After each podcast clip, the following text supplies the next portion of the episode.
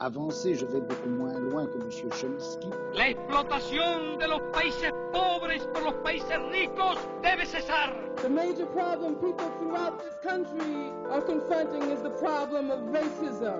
Durante séculos, Brasil ficou de costa para a América do Sul, olhando para os Estados Unidos.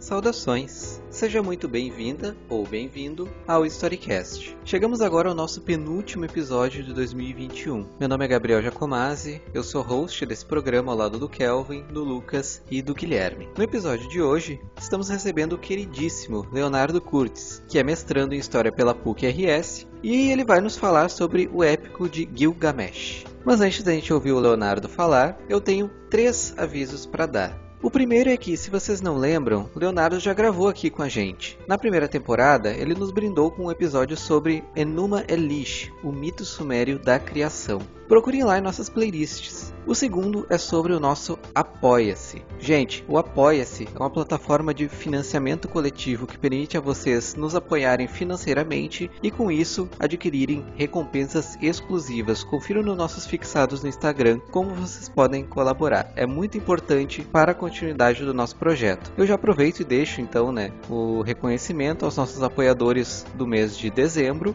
que são a Katia Miller e o André Zabel. Muito obrigado de verdade, gente. O terceiro e último aviso é sobre o sorteio que está rolando aqui no Storycast. Para a gente terminar o ano retribuindo o apoio de vocês, a gente está sorteando uma cópia física do livro Os Bestializados, o Rio de Janeiro é a República que não foi, do renomado historiador José Murilo de Carvalho. E não é só isso, você ganha também um ingresso para a palestra A República dos Fazendeiros, Samba, Futebol e Outros Brasis, que será ministrada pelo nosso storycaster Kelvin Silva na nossa parceria com a Casa Mundo Cultura no dia 31 de janeiro. Entra lá em nosso Instagram, procura no nosso feed como participar. É bem fácil, tá? Agora, sem mais delongas, eu passo a palavra para o Leonardo.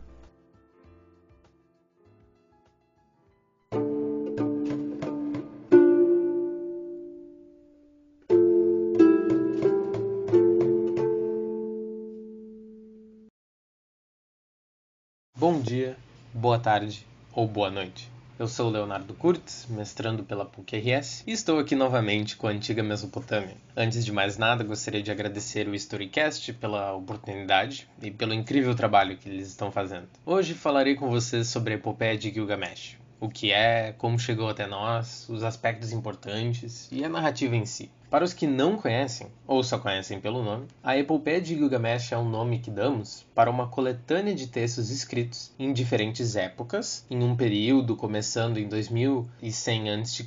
até 1200 a.C., e de diferentes lugares, não somente na Mesopotâmia, incluindo as regiões da Síria e da Babilônia, a Síria mais ao norte e a Babilônia mais ao sul do moderno Iraque, mas inclusive na Turquia, no antigo Império Hitita, e no norte da Síria, os antigos Hurritas. Essa coletânea de diferentes textos compõe uma série de aventuras protagonizadas por Gilgamesh, rei da cidade de Uruk, e, em determinado momento, acompanhado de seu inseparável amigo Enkidu, criado pela deusa Aruru. A criação de Enkidu está vinculada no texto para rivalizar com Gilgamesh, porém eles acabam se tornando companheiros. Vamos chegar lá, não se preocupe. Em termos dos eventos dessa epopeia, das narrativas né, específicas, temos diferentes aventuras contra seres mitológicos, como Humbaba e o Touro Alado, que eles são derrotados por Gilgamesh e Enkidu, e assim uh, podemos definir de forma geral essa coletânea. Importante apontar que o título Epopeia de Gilgamesh é uma criação nossa, certo? Os diferentes textos, eles não, não têm um título no conteúdo. O máximo que nós temos são as linhas introdutórias ou frases definidoras, como por exemplo, uh, falar que Gilgamesh era o proeminente entre os reis, ou que ele era ele que o abismo viu. Então, os títulos que uh, vocês encontram por aí, eles são completamente arbitrários, né? Não tinha uma tradição mesopotâmia de intitular as criações, né? São coisas que nós colocamos para organizar o nosso conhecimento. Agora, como podem ter notado, quando falei do período de 2100 a 1600 a.C., então bastante tempo atrás, uh, então a gente encontra um desenvolvimento praticamente milenar desses textos, que vão rodear personagens e eventos parecidos. comumente se atribui à epopeia, mais especificamente a sua versão clássica, escrita entre 1300 e 1200 a.C. Que não que a pessoa escreveu por 100 anos, mas que como a datação é uma coisa meio peculiar, quando a gente fala desses textos muito antigos, normalmente tem um, algumas ah, variações, né? Então tu tem praticamente um século ali que a gente coloca a criação desse texto na versão clássica. Novamente repetindo, 1300 a.C. a 1200. É, e essa versão clássica ela constrói basicamente o que a gente tem como a primeira obra-prima literária da, da humanidade. Porém, como é que essa obra chegou até nós? Isso é um cuidado em relação ao termo obra aqui. O termo obra é um está sendo usado mais como uma abstração para referenciar essa coletânea de textos, mas não é algo como a gente tem hoje em dia de uma obra escrita por um autor com uma lógica toda que foi pensada por esse escritor. Não, é uma coletânea de diferentes textos de diferentes épocas que temos uma versão que normalmente é tida como a, a oficial, digamos assim, é a mais completa. Agora, o primeiro contato que a gente teve com a epopeia, a gente, eu digo nós, seres humanos modernos, foi em 1872, quando George Smith, um estudante da Mesopotâmia inglês, ele apresentou uma das 12 tabuinhas da versão clássica. Que é essa versão clássica que eu comentei com vocês tem 12 tabuinhas de argila de extensão. É, e a tabuinha que ele apresentou em 1872 é a tabuinha que conta a narrativa do dilúvio. Então, essa tabuinha apresentada, ela tinha sido achada em 1846 por Henry Layard. Então, como vocês podem ver, tu tem mais de 20 anos de diferença entre a descoberta e a tradução e a publicização dessa tabuinha. Né? E ela foi encontrada perto de Mosul, na antiga cidade de Nínive, mais especificamente na antiga Síria e na biblioteca do rei Assurbanipal, né? onde a gente foi um, local assim abençoado pela sorte, que é onde nós encontramos uma enorme quantidade de textos. O que se encontrou na biblioteca eh, foram cópias, ok? Isso é um detalhe bem importante. O que se encontrou na biblioteca foram cópias da versão clássica, essa que eu comentei, de 1300 a 1200, e que, portanto, estão datadas no século 7 a.C. Vou repetir para ficar claro. A escrita né, dessa versão clássica que eu estou dizendo para vocês ocorreu de 1300 a 1200.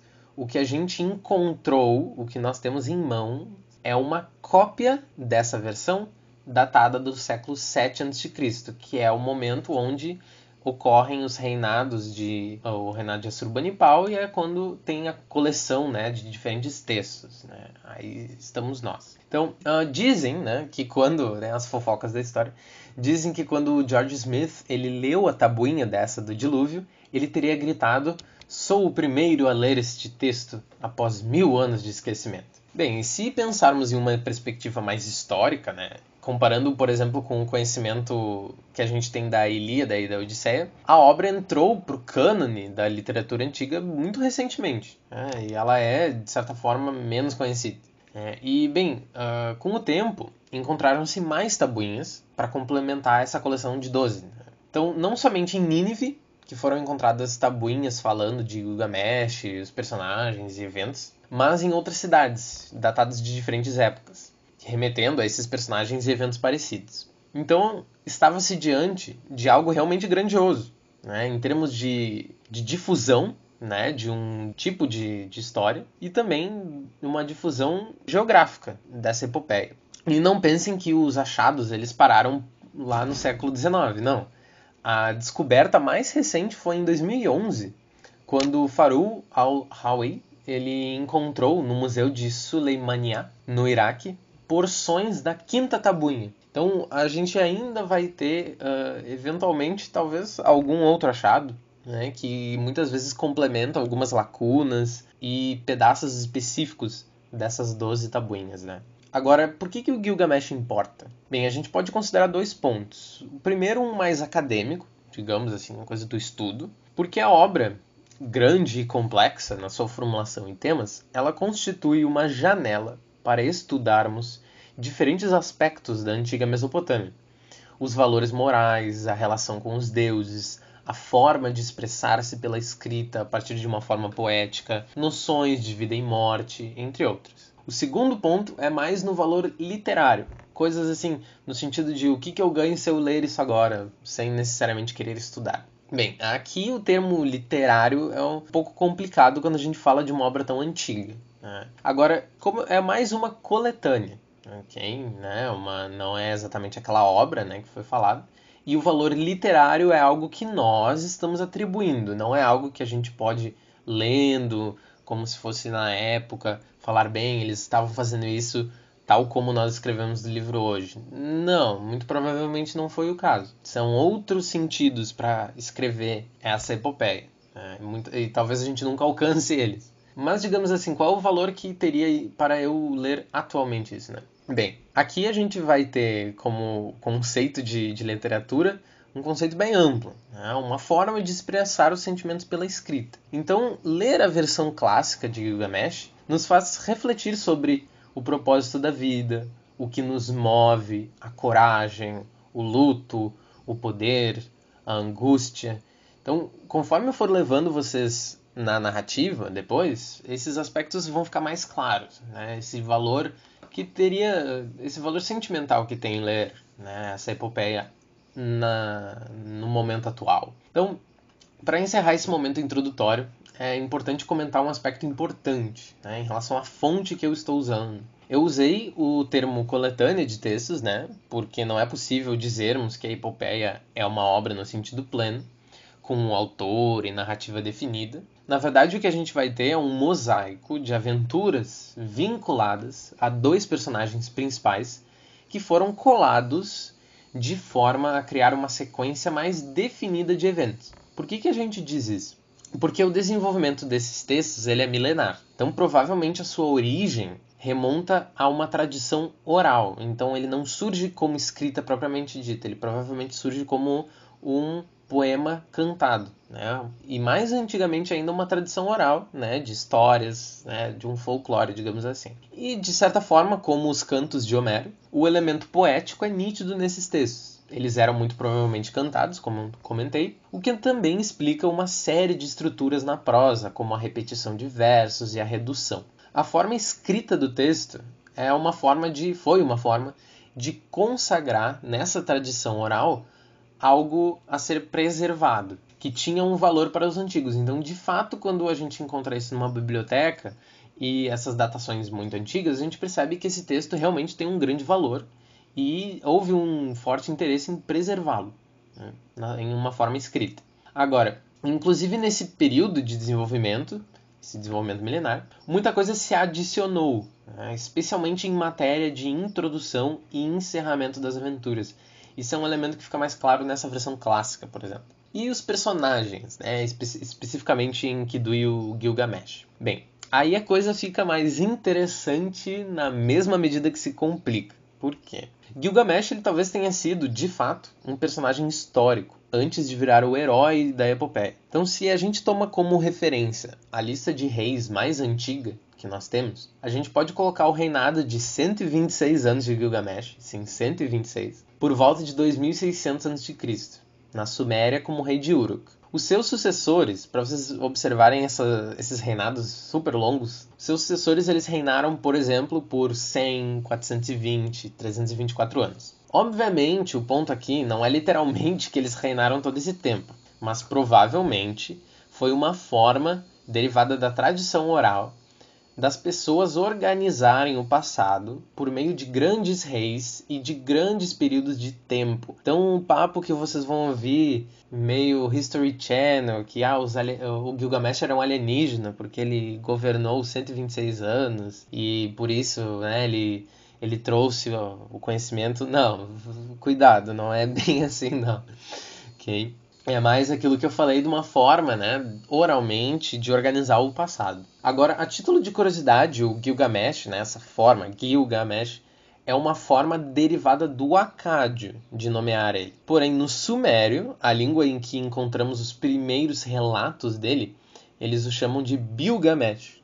Okay? Tem uma mudança ali na primeira sílaba. Agora, na lista, continuando né, esse, uh, os aspectos Gilgamesh como personagem, na lista de deuses de Farra, uma cidade, por volta de 2500 a.C., o Gilgamesh ele é listado como um, um deus. E aí, no período da terceira dinastia de Ur, por volta de 2600, 1600 a.C., a gente encontra os primeiros poemas e hinos dedicados a Gilgamesh e seus feitos. Aí estando o processo de heroicização de um rei histórico para um herói ideal.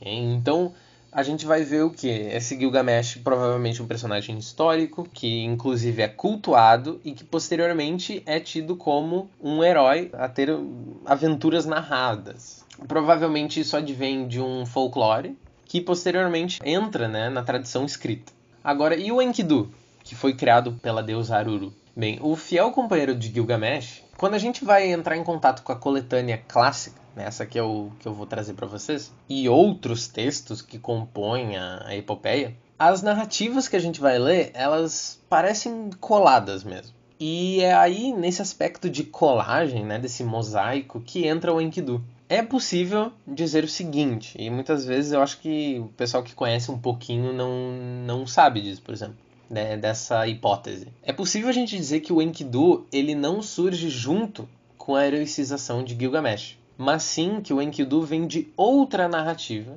talvez até mais antiga, dessa epopeia, né? Que ela vai ser posteriormente unida com a de Gilgamesh. Então, essa narrativa separada de Enkidu seria qual? Seria uma narrativa que contaria sobre a história da civilização, da forma como a humanidade começou a viver em cidades, a comer diferentemente dos animais, a se vestir, a louvar os deuses, a beber e fazer a cerveja, que é um, um aspecto civilizatório né, para os mesopotâmicos. E o Enkidu ele seria como o primeiro homem que se civiliza, passando de sua forma mais animalesca, vivendo com animais e agindo como eles, para um homem vestido e vivendo com outros humanos. Uma evidência disso na epopeia é que o primeiro ser humano a encontrar o Enkidu é o filho de um caçador, é um termo bem assim, é um personagem muito genérico, assim, ah, o filho de um caçador. E seguindo a narrativa original, né, apenas posteriormente, no texto clássico, esses eventos eles vão ser repetidos colocando Gilgamesh no meio, claramente sendo uma adição posterior. Então esse é um aspecto que a gente pode trazer essa hipótese, né, que o Enkidu ele vem inclusive antes e ele é colado junto. Né? O Enkidu ele pertence a uma outra história, essa história desse primeiro ser humano que se civiliza, e que acaba se juntando né, com as aventuras do Gilgamesh. Agora sim a gente pode começar a nossa leitura. Só um último ponto importante né, que eu vou estar utilizando, e eu recomendo bastante, a versão clássica da coletânea, entre 1300 e 1200, porque ela é realmente a mais completa. E, justamente só para repetir, essa versão clássica é a encontrada em Nínive, que é atribuída ao sacerdote Sin Lek Unini, esse é o nome do sacerdote, que é tido como, entre aspas, o autor dessa versão clássica. E ela é formada por 12 tabuinhas de texto, cada uma dessas tabuinhas com por volta de 250 a 300 versos. Então, realmente, é um, um texto bem grande. Agora, esse texto ele não está completamente íntegro, E ele reserva diversas lacunas, então tem alguns aspectos que realmente ficam em branco, mas ela é a mais completa. Uh, eu usei e eu recomendo para os ouvintes curiosos, né, a tradução em português da versão clássica essa do Jacinto Lins Brandão, que é uma foi publicada em 2017, é bem recente, e ela é intitulada de Ele que o Abismo Viu, Epopeia de Gilgamesh. Foi impressa, né, lançada pela Autêntica Editora. Bem, agora sim, podemos começar. Se você quiser ficar sempre atualizado com as novidades e anúncios do Storycast, entre em nosso perfil no Instagram e no canto superior direito ative o sininho de notificações. Assim, toda vez que tiver uma novidade, você vai ser o primeiro a saber. A epopeia do Gilgamesh ela começa com um prólogo que descreve o Gilgamesh.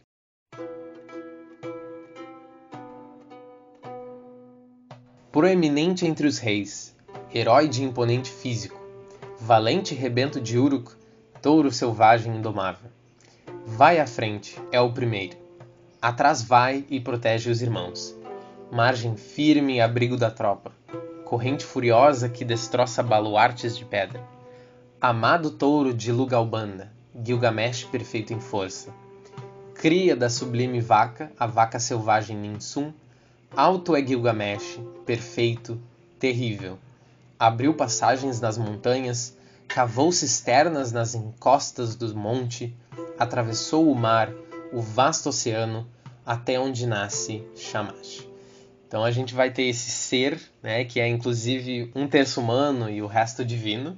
Né? Ele é um semideus, digamos assim, né, uma ideia mais grega. E ele é tanto um personagem que reserva valores, né, ele é um homem forte, altivo, mas também ele constrói as muralhas de Uruk, ele realiza as obras, então ele é tido também como um poderoso rei, né, em termos de feitos na infraestrutura, por exemplo. Após isso, né, após esse prólogo, a gente tem o primeiro arco que descreve como Gilgamesh ele era inigualável.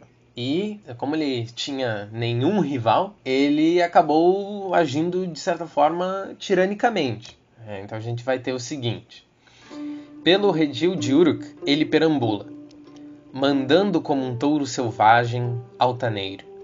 Não tem rival que se levanta perante ele. Pela bola, os companheiros levantam. Assedia os jovens de Uruk sem razão.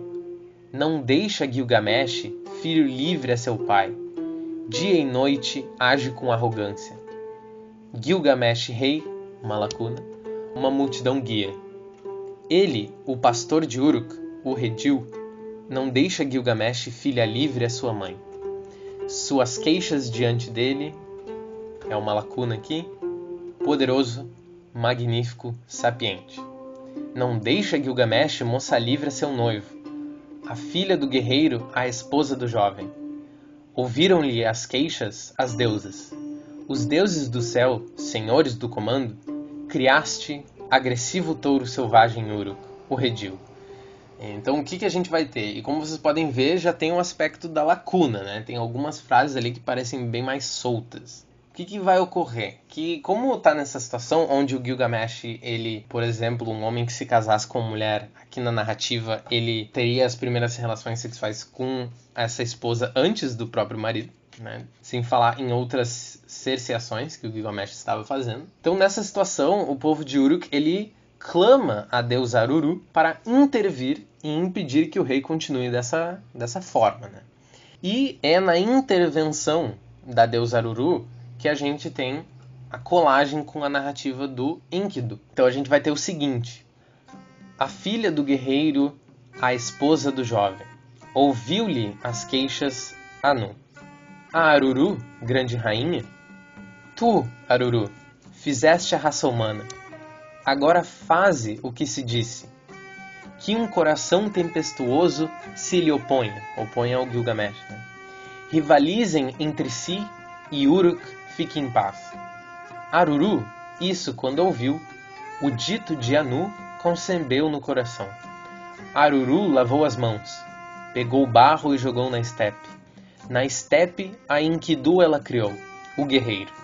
Filho do silêncio, rocha de Ninurta, pelo sem corte por todo o corpo, cabelos arrumados como de mulher, os tufos do cabelo exuberantes como Nísaba, não conhece ele gente nem pátria. Pelado em pelo como chacã, com as gazelas ele come grama, com o rebanho na cacimba se aperta, com os animais a água lhe alegra o coração. Então tem-se a criação do Enkidu, de mesma força de Gilgamesh, mas com esse aspecto animalesco, né? que provavelmente deriva justamente daquela narrativa anterior. Bem, com a criação de Enkidu, a gente tem um salto que é justamente o, provavelmente uma consequência daquela narrativa separada do Enkidu. Então, seguido pela criação, a gente vai ter o relato de como Enkidu se civiliza. Então, um certo dia, o filho de um caçador, ele vê Enkidu com os animais, né? E ao contar sobre Enkidu para seu pai, o caçador, esse, né, o, o pai dele, o caçador, ele pede para o seu filho chamar uma meretriz chamada Shamhat para que ela seduza Enkidu e ensine ele, consequentemente, os modos da civilização. Então a gente vai ter a seguinte narrativa do momento quando Shamhat se relaciona com o Enkidu. A meretriz olhou ele seu rosto, e o que a meretriz fala escutam seus ouvidos. A meretriz a ele diz, a Enkidu: És bom, Enkidu, como um deus és tu. Por que vagas com os animais pela estepe? Vem, levar-te-ei ao coração de Uruk, o redil, a casa dos deuses, morada de Anu e Ishtar, onde também está Gilgamesh, perfeito em força e como touro selvagem tem ele poder sobre os homens. Ela falava e ele assentia com suas palavras. Seu coração sagaz buscava um amigo. Enkidu a ela diz. É, então ele vai concordar com esse convite da Shamhat, né, dessa meretriz. E é nesse momento, se, uh, seguido por esse momento, né, a gente tem o um encerramento desse, dessa pequena narrativa, né, dessa transformação do Enkidu em um ser civilizado. E seguido por isso a gente tem um momento onde o Gilgamesh ele acorda e ele conta de um sonho que ele teve para sua mãe. E é um sonho que é interpretado por ela. Né? E aí é um sonho onde o, onde o Gilgamesh diz que ele sonha com um meteoro que cai e que ele não consegue mover essa pedra caída. Né? E a interpretação da mãe do Gilgamesh é a seguinte: A vaca selvagem, Ninsum, inteligente, sábia, tudo sabia e disse a Gilgamesh: Apareceram-te estrelas no céu como rochas de Anu, caíam sobre ti.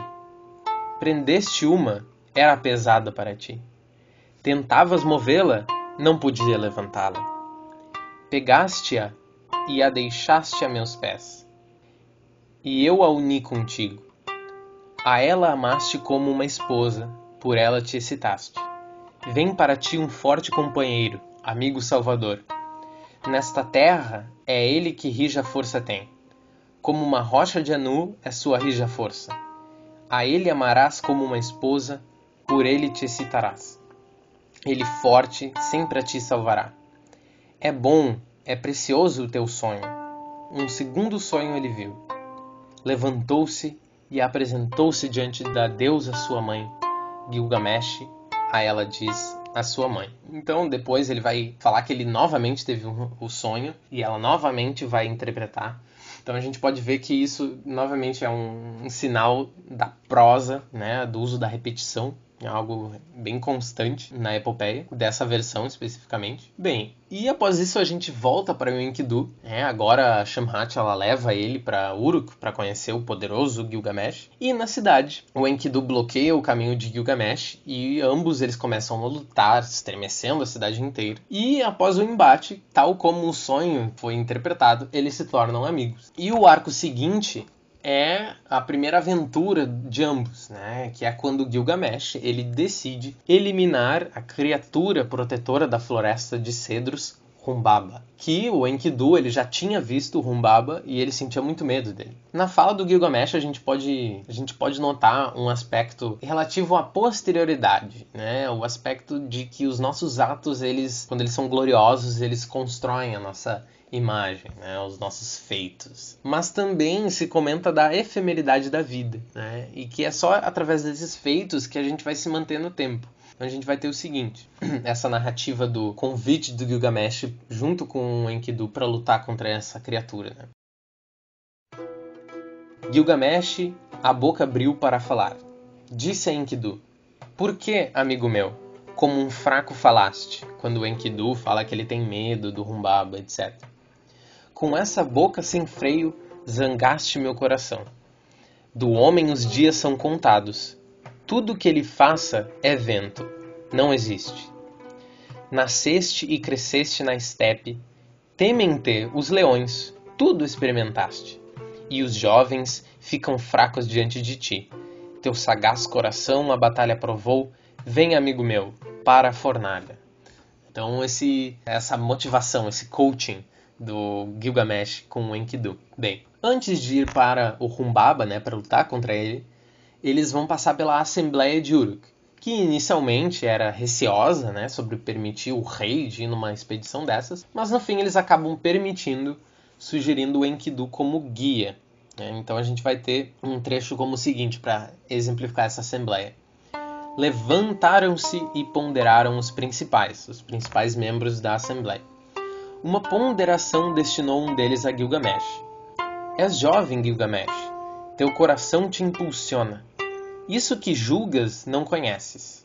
Rumbaba, sua voz é o dilúvio, sua fala é fogo, seu alento é morte. Ele ouve, a sessenta léguas um murmúrio da floresta. Se vai alguém à sua floresta, fraqueza este assalta. Quem é que irá à sua floresta? Então tem esse momento inicial onde ele não é muito encorajado a fazer isso, mas acaba por mudar, ao ponto que eles vão falar ao fim que em combates treinado, em refregas esperto, que em Kidu ao amigo envolva, ao companheiro conserve. Para as esposas o teu corpo de volta traga. Nesta assembleia confiamos-te o rei. Falo retornar e confia-nos o rei. Então a assembleia ela coloca em Enkidu a responsabilidade de proteger o Gilgamesh e de guiá-lo nessa jornada. Antes deles irem, partirem para a floresta e eliminar a criatura, a gente tem novamente aquela questão da janela, né, para o estudo da religião mesopotâmica. Então, os heróis eles vão fazer preces antes de irem na jornada aos deuses Ninsun e Shamash. E, de certa forma, o texto vai descrever como é que é o processo da prece, né?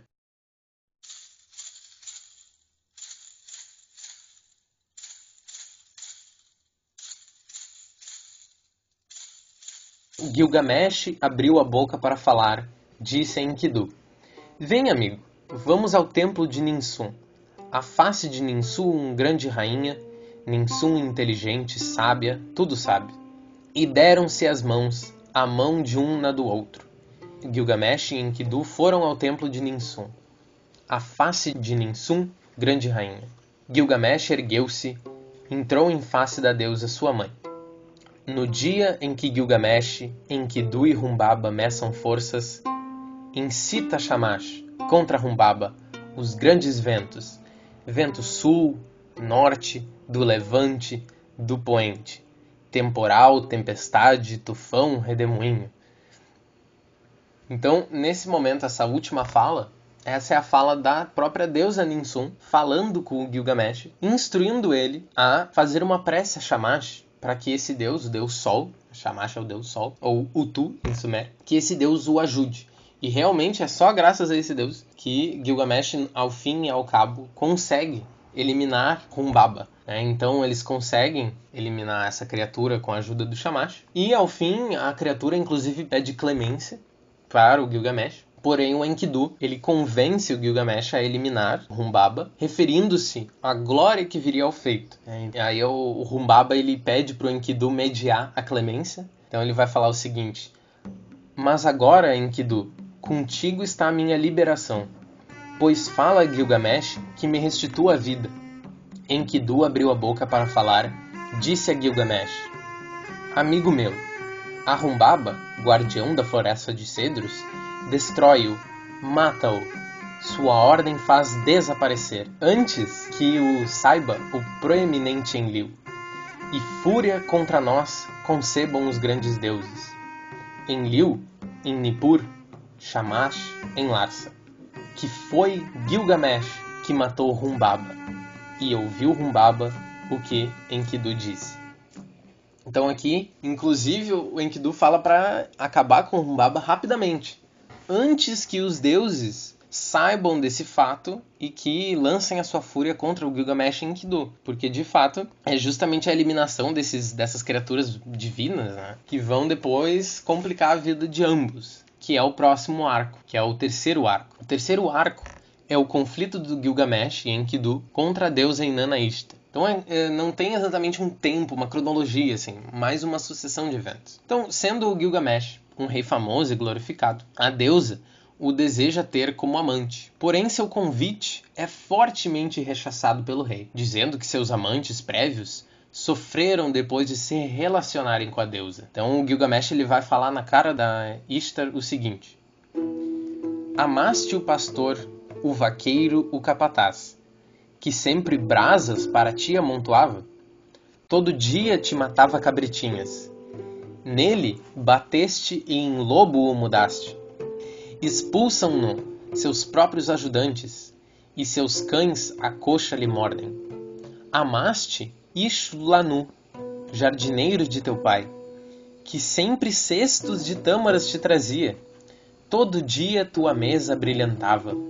A ele o olho lançaste, e a ele foste.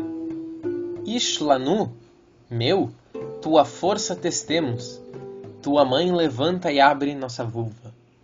Ishlanut disse: Eu? Que queres de mim? Minha mãe não assou, eu não comi. Sou alguém que come pão de afronta e maldição. Alguém de quem no inverno a relva é o abrigo? Ouviste o que ele te disse? Nele bateste e em sapo mudaste. Então, quando esse jardineiro, inclusive, questiona, né, o, por que, que a Esther o queria, também é transformado em um animal, nesse caso, num sapo. Inclusive, o Gamesh, no texto, ele narra outros amantes, uma quantidade alta, assim.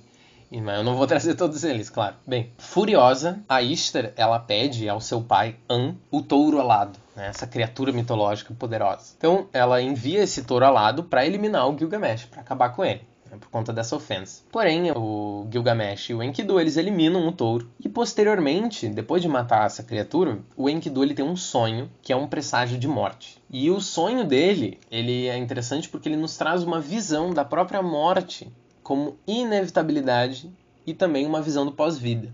Ele vai falar o seguinte: Em mim bateu e em pombo me mudou. Atuou como a um pássaro meus braços. Pegou-me e levou-me à casa das sombras, sede de Irkala. A casa onde quem entra não sai. Então, o submundo, né, o pós-vida. A casa onde quem entra não sai a jornada da rota sem volta, a casa dos moradores privados de luz, em que o pó é seu sustento, barro seu manjar, seus trajes, como pássaros, vestimentas de pena. Luz não podem ver, em escuridão habitam. Sobre a porta e o ferrolho, camadas de pó. Sobre a casa do pó, silêncio se derrama. Na casa do pó em que entrei eu, então aqui nós temos essa, esse sonho, né, esse presságio de morte do Enkidu, que realmente ele precede a morte dele. Então o Enkidu ele acaba sendo atingido por uma doença divina, em represar essa eliminação do touro alado, e o Enkidu ele falece e o Gilgamesh ele vai entrar no quarto arco, que é motivado pelo enorme luto que ele vai sentir. Então a gente tem a descrição de todo o funeral e o processo de luto que, tá, que se encontra entre o Gilgamesh e o Enkidu. Então a gente tem um trecho bem interessante que é o seguinte, que o Gilgamesh fala para o corpo né, do Enkidu, né, segurando ele nos braços.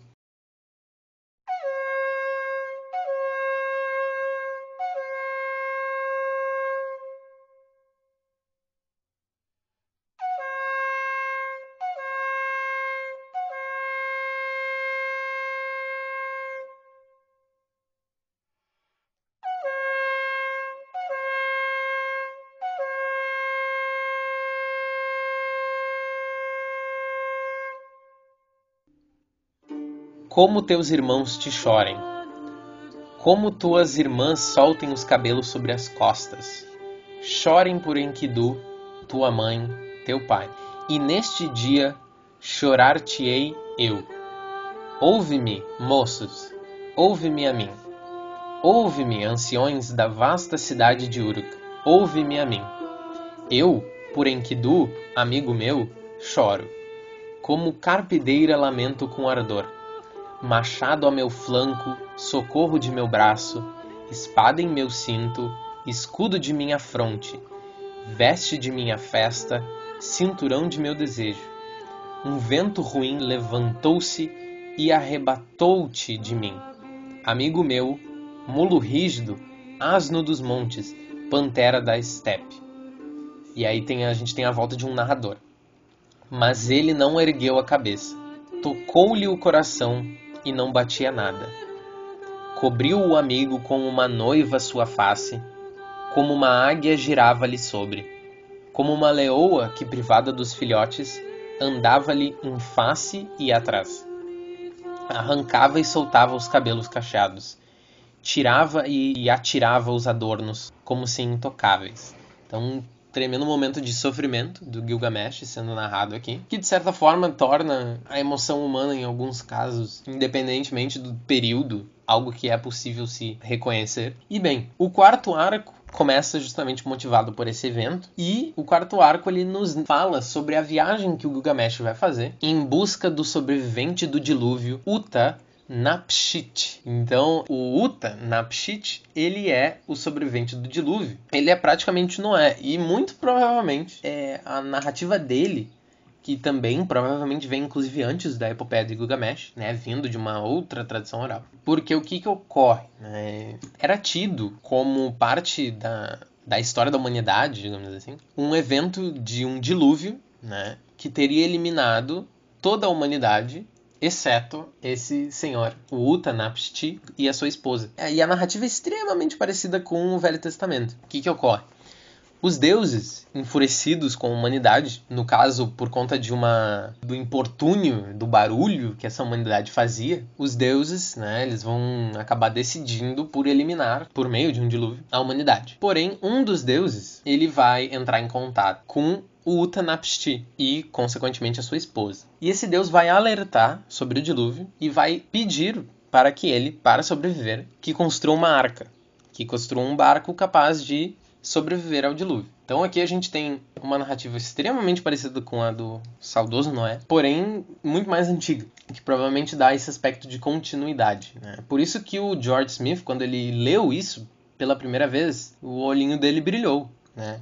Bom, está aqui a prova de que aquela história ali bate, né? O que está escrito na Bíblia eh, está relacionado também a uma antiguidade mais remota. Mas enfim, continuemos. O Gilgamesh ele vai na busca pelo prolongamento da sua vida, porque esse sobrevivente do dilúvio, ele é imortal. Né? Ele foi abençoado pelos deuses com a imortalidade. E ao longo da jornada, o pesar do Gilgamesh, né, o luto dele, ele é constantemente referenciado, inclusive com a repetição de versos em que o Gilgamesh uh, fala toda a sua motivação para sua viagem. Então Gilgamesh ele vai passar pela terra dos homens escorpião, pelos homens pedra, por uma taberneira que vai dizer por onde ele tem que ir para encontrar o sobrevivente do dilúvio. E o momento final, né, da trajetória dele é com a ajuda de um barqueiro que ele vai fazer a travessia de um mar cuja água, né, se um ser humano tocasse, ela ia ser letal né? Meio o rio, aquele rio da, da terra de Hades, da mitologia grega. E ao fim ele consegue alcançar o sobrevivente do, do dilúvio e a sua esposa. E quando o sobrevivente mortal ele vê o Gilgamesh, ele comenta do semblante dele. E aí ele repete uma estrofe que foi contada por todos os outros personagens que tinham visto o Gilgamesh. Então aqui a gente tem um recurso poético bem interessante. Então o que, que o, o sobrevivente vai dizer?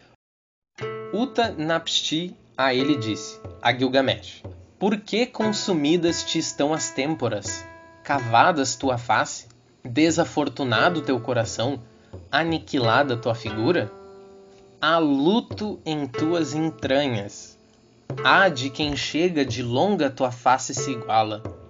Com frio e calor está queimada tua face, e uma face de leão te tendo posto vagas pela estepe. Então aqui a gente tem o, o estrofe é mais longa, mas comenta, né, dessa cara de entristecido do Gilgamesh, né? E o verso, há luto em tuas entranhas, é muito interessante. Né? A formulação é fascinante.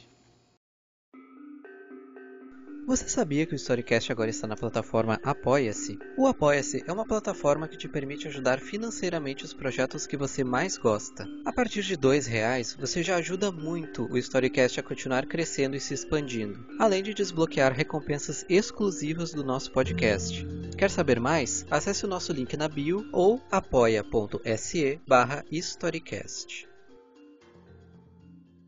Bem, depois que o nosso imortal ele comenta né, sobre o semblante do Gilgamesh, ele fala com uma grande sabedoria sobre essa busca que o Gilgamesh tem da imortalidade. E aí o sábio ele vai falar sobre a vida e o próprio destino da humanidade. Então ele vai falar o seguinte: ele pergunta ao Gilgamesh, né, Tu, desperto, o que alcanças? Estando desperto, esgotas a ti mesmo teus nervos, os lamentos os consomem. Distante abrevias teus dias. A humanidade é de que, como caniço no pântano, se lhe ceifa o nome. O moço, o moço belo, a moça bela. Logo, deles leva a morte. Não há quem a morte veja, não há quem da morte veja a face, não há quem da morte a voz ouça. A furiosa morte ceifa a humanidade. Chegada a hora, construímos uma casa. Chegada a hora, fazemos um ninho. Chegada a hora, os irmãos repartem. Chegada a hora, rixas há na terra. Chegada a hora, o rio sobe e traz a enchente. A libélula flutua no rio, sua face olha em face chamache. Logo a seguir, não há nada. O sequestrado e o morto, um é como o outro. Da morte não delineam a figura. Há um homem, um morto não o bendiz com bênção sobre a terra. Os Anunnaki, grandes deuses reunidos, Mamitum, que cria os fardos, com eles o fado fez. Dispuseram morte e vida, da morte não revelaram o dia. Então, esse, esses dois versos eles são bem interessantes porque eles falam como isso é decretado pelos deuses para a humanidade. Então, esses deuses eles dispuseram morte e vida, né? Falaram como cada um vai ser. E o mais interessante, que é o que o verso que fala da inevitabilidade disso é da morte não revelaram o dia.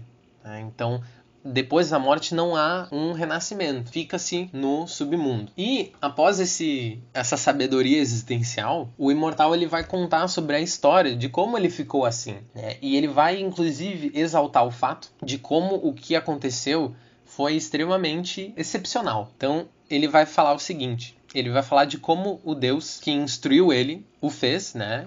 Vai contar basicamente dessa narrativa pré-Noé. Né? Então, a divindade vai chegar no Utanapishtim e vai dizer o seguinte: Homem de Churupak, Churupak é a cidade que ele vivia, né?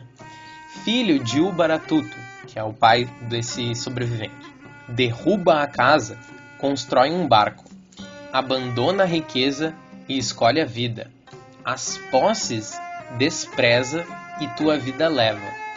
Conserva a semente de tudo que vive no coração do barco, o barco que constituirás tu seja proporcional seu talhe, seja igual sua largura ou comprimento, como o apsu seja sua cobertura. E aí o Utanapishti diz ao deus Ea, né, que é o Enki também, pode ser em sumério é o deus Enki, um deus da sabedoria, mas aí no Acádio a gente tem essa, essa formulação Ea. Aí o sobrevivente vai dizer o seguinte: Eu entendi e disse a Ea, meu senhor Aqueço, meu senhor, com o que assim falas tu. Prestei-o atenção, falo-ei. Então ele narra para é, essa divindade que o avisou que ele vai realmente fazer essa arca, né? E ele o faz, e ao final, depois de todo o evento catastrófico, né, da eliminação da humanidade, o deus Enlil, aqui, o chefe dos deuses, ele que fez o voto final, né, o decreto final para eliminar a humanidade, ele encontra o Utanapishti e ele vai se enfurecer. Então a gente tem esse seguinte trecho. Logo ali, Enlil ao chegar, viu o barco e irritou-se Enlil. De cólera encheu-se contra os deuses e Gig. Então um vivo escapou. Não era para sobreviver nenhum homem à destruição. Ninurta abriu sua boca para falar. Disse ao guerreiro Enlil: e quem senão Ea tal coisa engendraria? Ea conhece de todos os ardis. Ea abriu sua boca para falar. Disse ao guerreiro Enlil: Tu, sábio dentre os deuses, guerreiro. Então agora a gente tem aqui o Enki confrontando o Enlil com a sua decisão de eliminar a humanidade. Tu, sábio dentre os deuses, guerreiro, como é que não ponderaste e o dilúvio impuseste? Ao dono da falta imputa-lhe o erro, ao dono da ofensa imputa-lhe a ofensa. Afrouxa para que não se rompa, puxa para que não se afrouxe. Em vez de impor o dilúvio, um leão surgisse e o povo reduzisse. Em vez de impor o dilúvio, um lobo surgisse e o povo reduzisse em vez de impor o dilúvio, uma fome se erguesse e o povo matasse. Em vez de impor o dilúvio, erra, surgisse e o povo mataste. E então a gente tem inclusive uma diferença, de certa forma, do Velho Testamento, né, na narrativa do Noé. Porque, obviamente, não é compreendido no Noé que Deus estava, de certa forma, equivocado. Já nessa narrativa aqui, a gente tem uma outra abordagem, né? A gente tem, inclusive, um conflito né, entre Enlil e Enki, ou Ea, desse conflito de, de ações, né? De como atuar sobre a situação da humanidade. E o Enlil, ele realmente vai entender a crítica e ele vai presentear o Utanapishti com a imortalidade. A gente vai ter, inclusive, o seguinte trecho. Antes, Utanapishti era parte da humanidade. Agora, Utanapishti e sua mulher se tornem como nós, os deuses. Tem esse momento de divinação né, dele, do mortal para o divino. Bem, e como vocês podem ver, toda a narrativa ela pausa praticamente para essa tabuinha do dilúvio. É quase como se uma coisa completamente separada fosse colada ali. E aí a sequência disso a gente volta pro Gilgamesh. E é um Gilgamesh que não tendo sucesso em conseguir a sua imortalidade, ele tem a sorte, né, da esposa do Utanapishti, de uma forma muito empática, ela dá uma dica pro Gilgamesh. Ela fala que a imortalidade é possível se ele coletar uma flor que é capaz de presentear com a juventude um mortal. É, então, praticamente uma planta da imortalidade. Porém, depois que o Gilgamesh ele coleta essa flor, ele vai se banhar num açude, só que ele não repara que uma cobra pega e nhac, come a planta. E assim a gente tem a seguinte reação do Gilgamesh. Neste momento, Gilgamesh sentou e chorou. Sobre as têmporas vinham-lhe lágrimas. Falou a Ur-Shanabi, o barqueiro. Gilgamesh falou o barqueiro que levou ele para lá. Por quem dos meus, Ur-Shanabi, fastigaram-se meus braços? Por quem meu, esgotou-se o sangue de meu coração? Não obtive nenhum bem para mim mesmo. Ao leão que rasteja um bem fiz. Agora vinte léguas a maré vai subindo. O canal, quando abri, larguei os instrumentos. Que encontrei, que encontrarei, que como marca me sirva?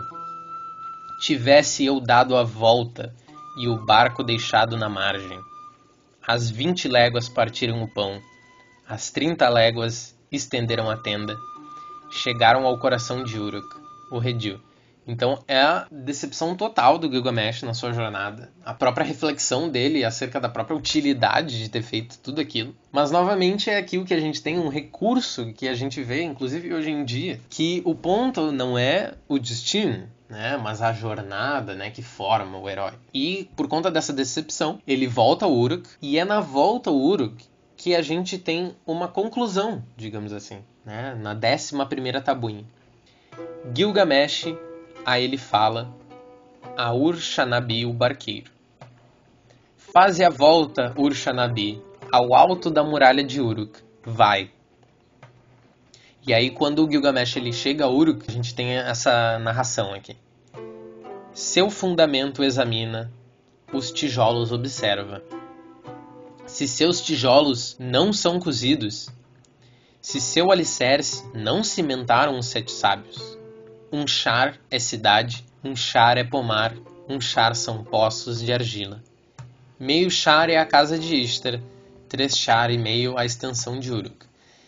O interessante aqui é esse momento onde ele observa Uruk e ele se questiona se os tijolos não são cozidos e se seu alicerce não cimentaram os sete sábios. Ou seja, ele está refletindo acerca da sua obra se as suas muralhas são de tijolos queimados, ou seja, aqueles que duram, e se a estrutura faz jus aos deuses, né? Se ela usa os louva. E é nesse ponto que a gente tem, de certa forma, meio que uma conclusão, é, que essa busca pela imortalidade ela seria infrutífera e o que traz os nossos feitos à posterioridade são ações que, de certa forma, construam uma manutenção. Né? Então, a fazer as muralhas de Uruk foi a forma como Gilgamesh se perpetuou, ou mesmo após morrer, né? mesmo com a inevitabilidade da morte. E, estranhamente, para nós, né, que estamos acostumados a início e fim, a gente ainda tem mais uma tabuinha. Só que essa tabuinha é quase um spin-off, um extra, porque é uma tábua, a 12 segunda tabuinha, ela traz um outro arco, como se Enkidu ainda estivesse vivo, mas é uma narrativa onde o Enkidu fala pro Gilgamesh que ele vai ir para o mundo dos mortos. O reino de Ercitu. Só que quando o Enkidu ele desce para o reino de Ercitu, ele realiza uma série de ações equivocadas, né? ele não segue determinadas recomendações, e ao fazer isso, ele fica preso no submundo. E aí,